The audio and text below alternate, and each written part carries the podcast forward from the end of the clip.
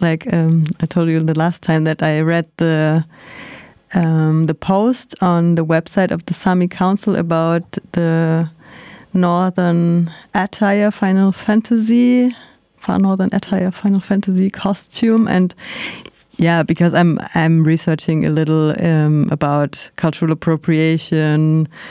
Um, I mean, maybe you know, Karl, we have this uh, thing Karl May um, wrote in, in Germany. He wrote lots of lots of books about natives in North America, and now German people are really regarding this as a I don't know kind of German culture thing, and they some think it's really really holy, but it's um, yeah, really problematic. so, yeah, um, yeah, and I'm planning also a film um, by a nor by a native filmmaker from.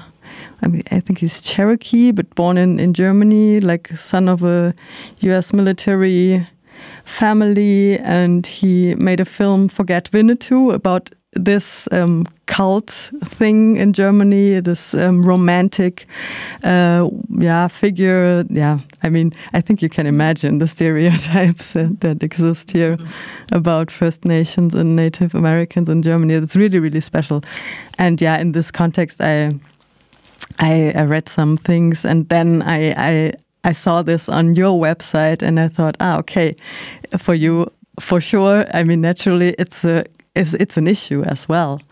So I'm yeah I'm interested in in that um, that topic. Yeah, but okay. I, yeah, I have, yeah. I have some questions as well prepared. If you yeah, if you don't want to if you want to know anything else. No, that's fine. Mm -hmm. um, yeah. Okay. Cool. Then let's start. In February, the Sami Council, and I quote, has in a letter to the media company Square Enix demanded that they immediately remove the Final Fantasy XIV Far Northern attire and engage in meaningful dialogue with the Sami people. This is not simply a question of copyright. Sami clothing traditions are not merely aesthetic, they carry the significance of being specific elements of Sami identity with meaning, content, and context. By creating this product, Square Enix has allowed their 41 million players to dress up as Sami people, clothe them themselves in the Sami identity without our consent, and contribute to the erosion of our culture. End of quote. Could you explain this term erosion I'm interested in?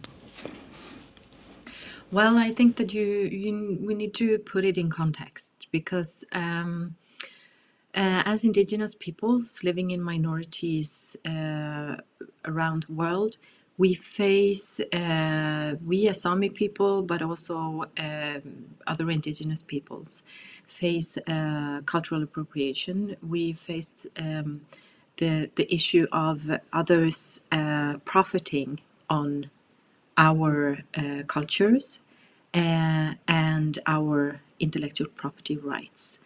And uh, in that context, that's the context of this, that in this case, it's a case of, of a company uh, using cultural elements and the cultural uh, traditional clothing of the Sami people um, in, um, in a commercial product. So they are in this, um, in this game um, selling these products to uh, to those using uh, this game, and by that me by that they are also profiting on our um, our property, um, and that's the that's the content. So it's not merely um, a matter of us being uh, caution cautious of, of people not misusing. It's also um, very commercial. Um, and by doing this uh, in and not engaging in a proper collaboration and doing this properly, it's not portrayed properly.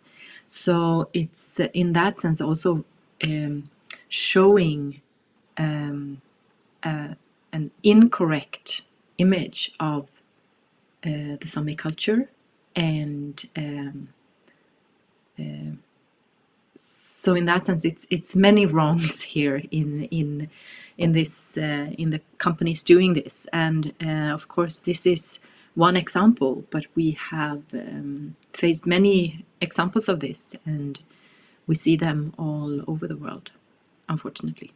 Yeah, unfortunately, I saw it um, just right now when Avatar came um, out, the new Avatar in 2022, because there was a really big debate that this picture also transmits, as you said, wrong the wrong picture of indigenous peoples, a big right. issue, and commercialize it. Yeah.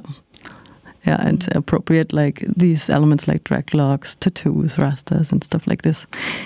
Um, what are the dangers? Well, I think you already answered it. The dangers of exoticisms and racist stereotypes, even if they're positive. I, I think you just answered that question. Mm -hmm. But maybe if you well, uh, yes. Um, to to just to to to say this out loud, we are. Uh, we as Sami people, uh, we are open to collaborate, and we are open to, uh, and we are of course interested in spreading uh, information about our culture and about us as a people. Uh, and in that sense, we are also uh, eager to um, to correct and to um, give the right information.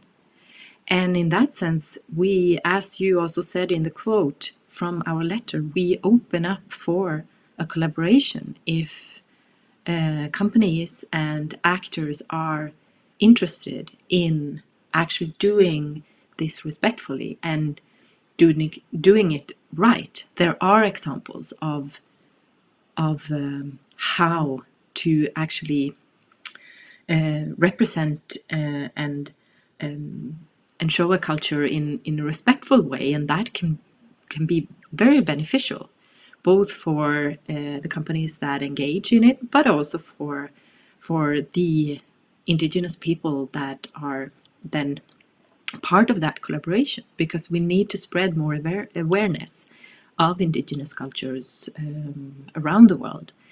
And one very interesting example of that is the um, the agreement and the collaboration that we as uh, Sami people uh, have or had uh, for the for the last uh, Frozen um, movie with Walt Disney Animation Studios.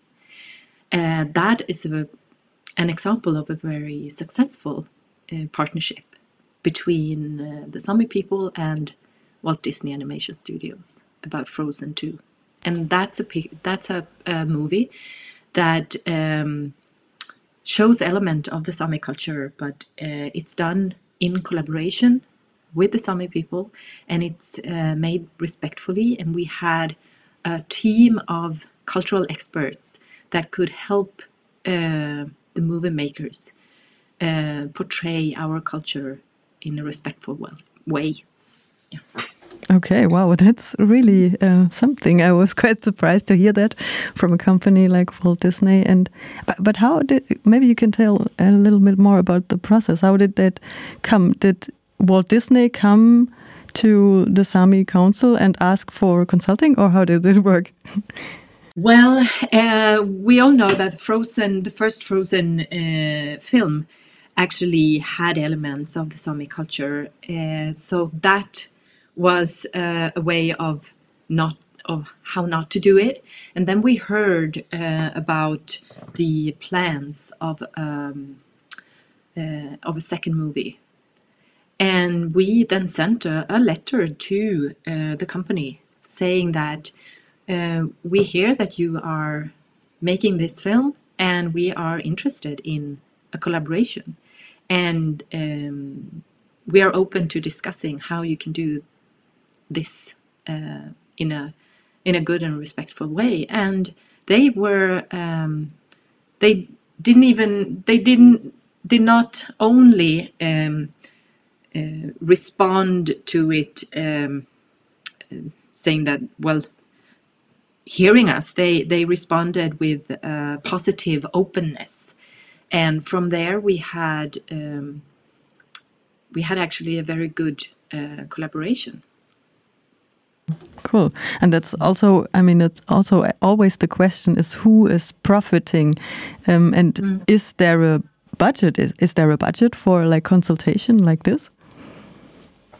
Well, that is, of course, something that uh, would be up to uh, every collaboration to set for themselves.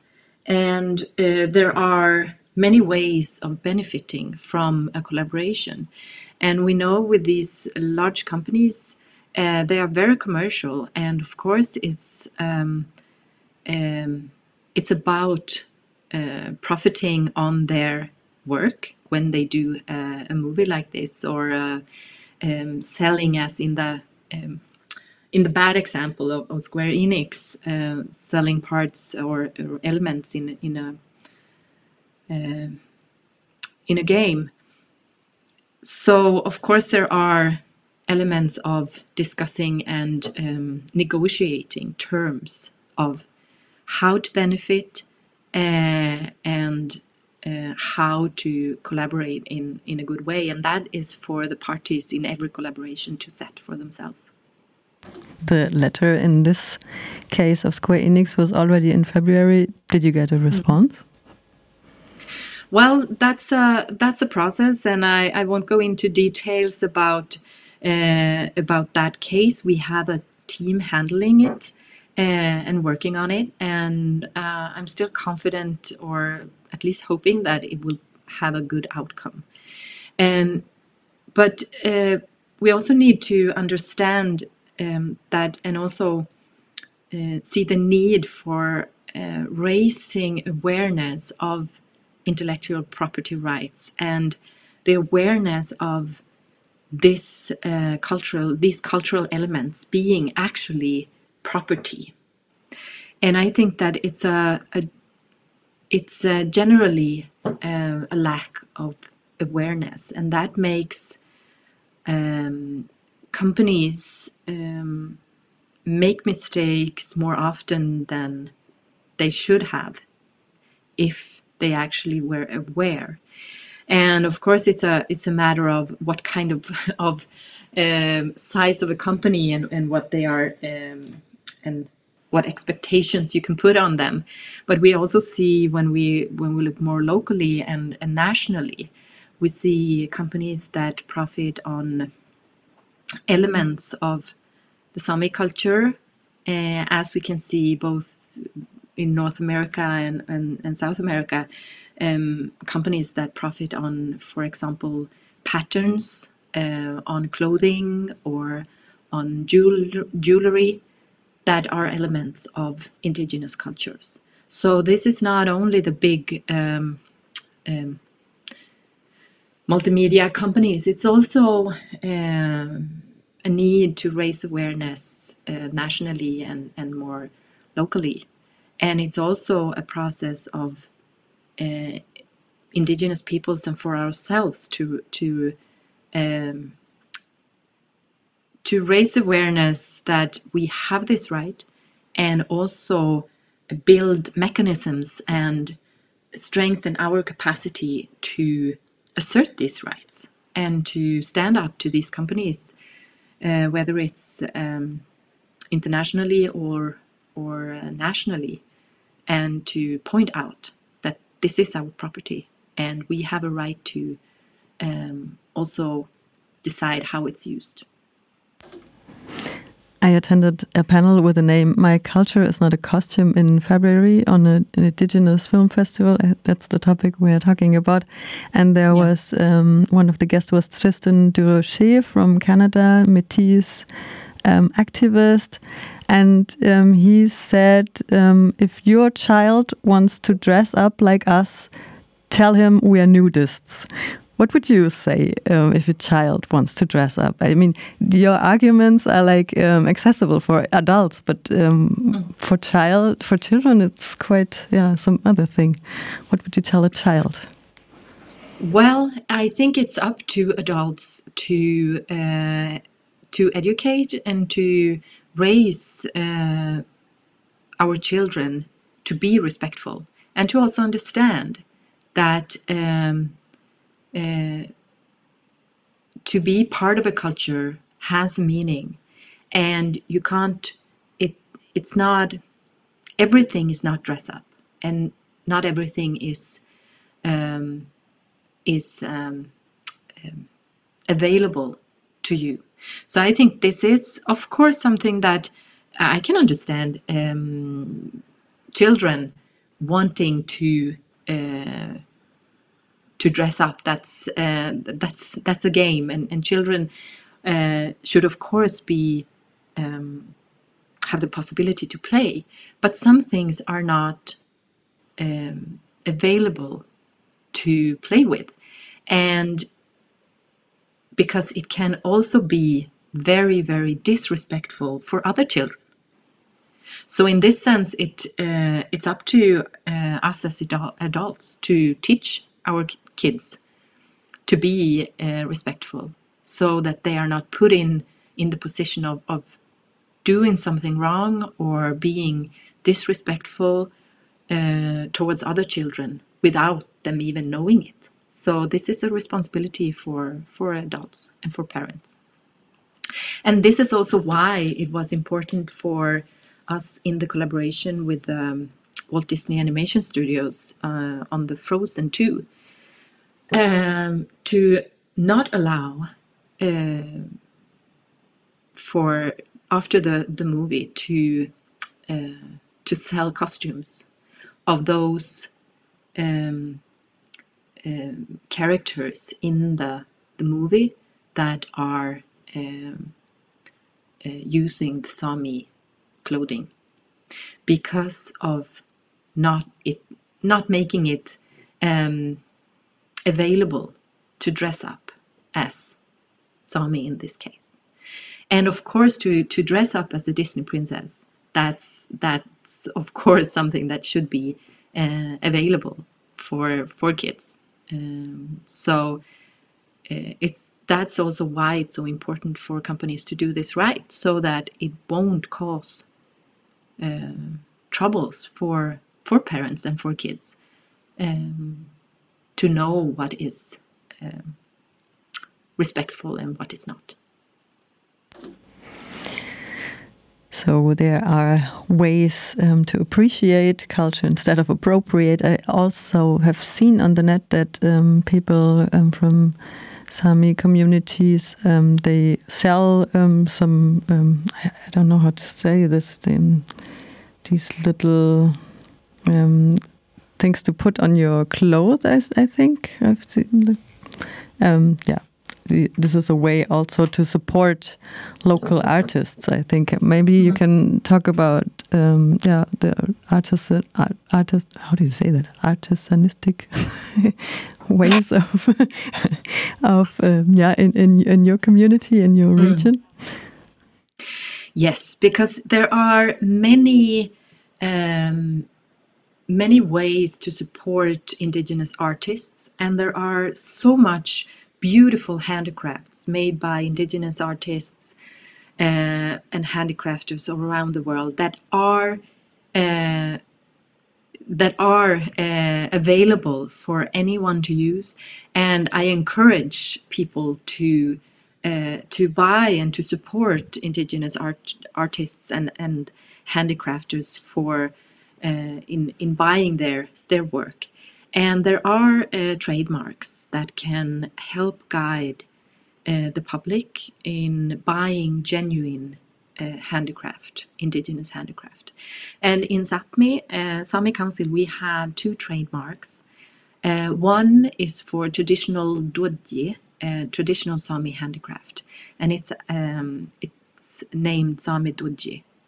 And that's a, a trademark that um, handicrafters can use. They register for it and uh, they can use that to attach to their products so that um, when you buy something, you know that this is genuine.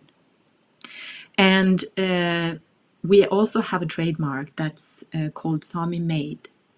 And that could be uh, not only traditional duodji and traditional handicraft, it can also be new designs, um, clothing, it can be anything that are for sale.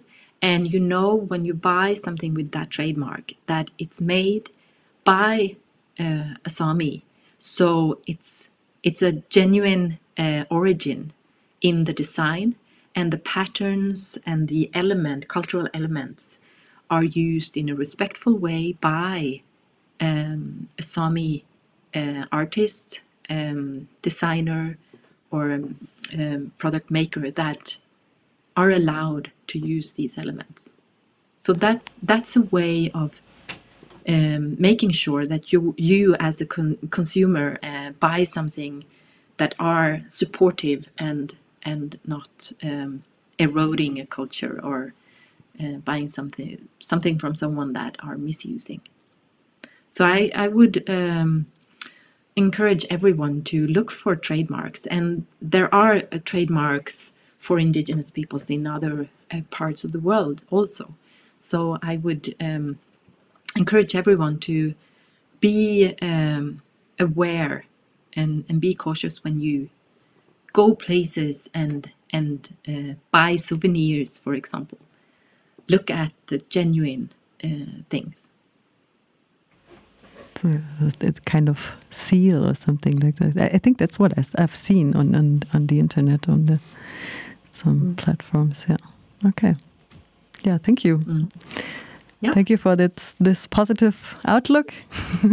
I don't have yes, because there are so many. Uh, we have so many artists and, and handicrafters, and we have such amazing products from indigenous peoples around the world. And those people should not be cautious in supporting by uh, buying these um, these products, and that's why we need more structures of um, these trademarks, for example, so that it's easier for people to do right. Because I I do believe that people uh, generally wants to do good and wants to do right. So uh, it should be easy to to do right. Okay, cool. Thanks a lot again. Thank you. And I've seen that today um, there is a in Leipzig in Germany. Here's a um, a talk with the Kolonierna um, collective who I've, I've, I've talked to mm -hmm. first. Yeah. Unfortunately, I'm not in Leipzig, but maybe I can reach another mm. community radio to go there and make mm. recordings. Yeah. Okay. Yeah. Thanks a lot. So, thanks. Yeah. Have a good day. Bye. Bye bye. Have a good day. Bye bye.